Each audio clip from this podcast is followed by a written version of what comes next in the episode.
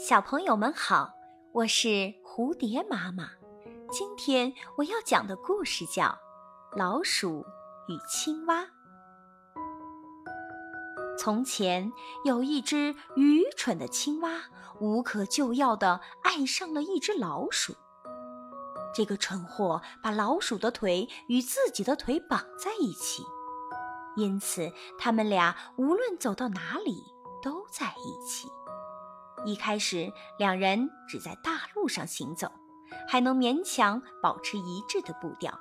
可后来，青蛙把老鼠拖进了池塘，它只顾自己嬉戏，却不知道老鼠不会游泳，不一会儿就溺死了。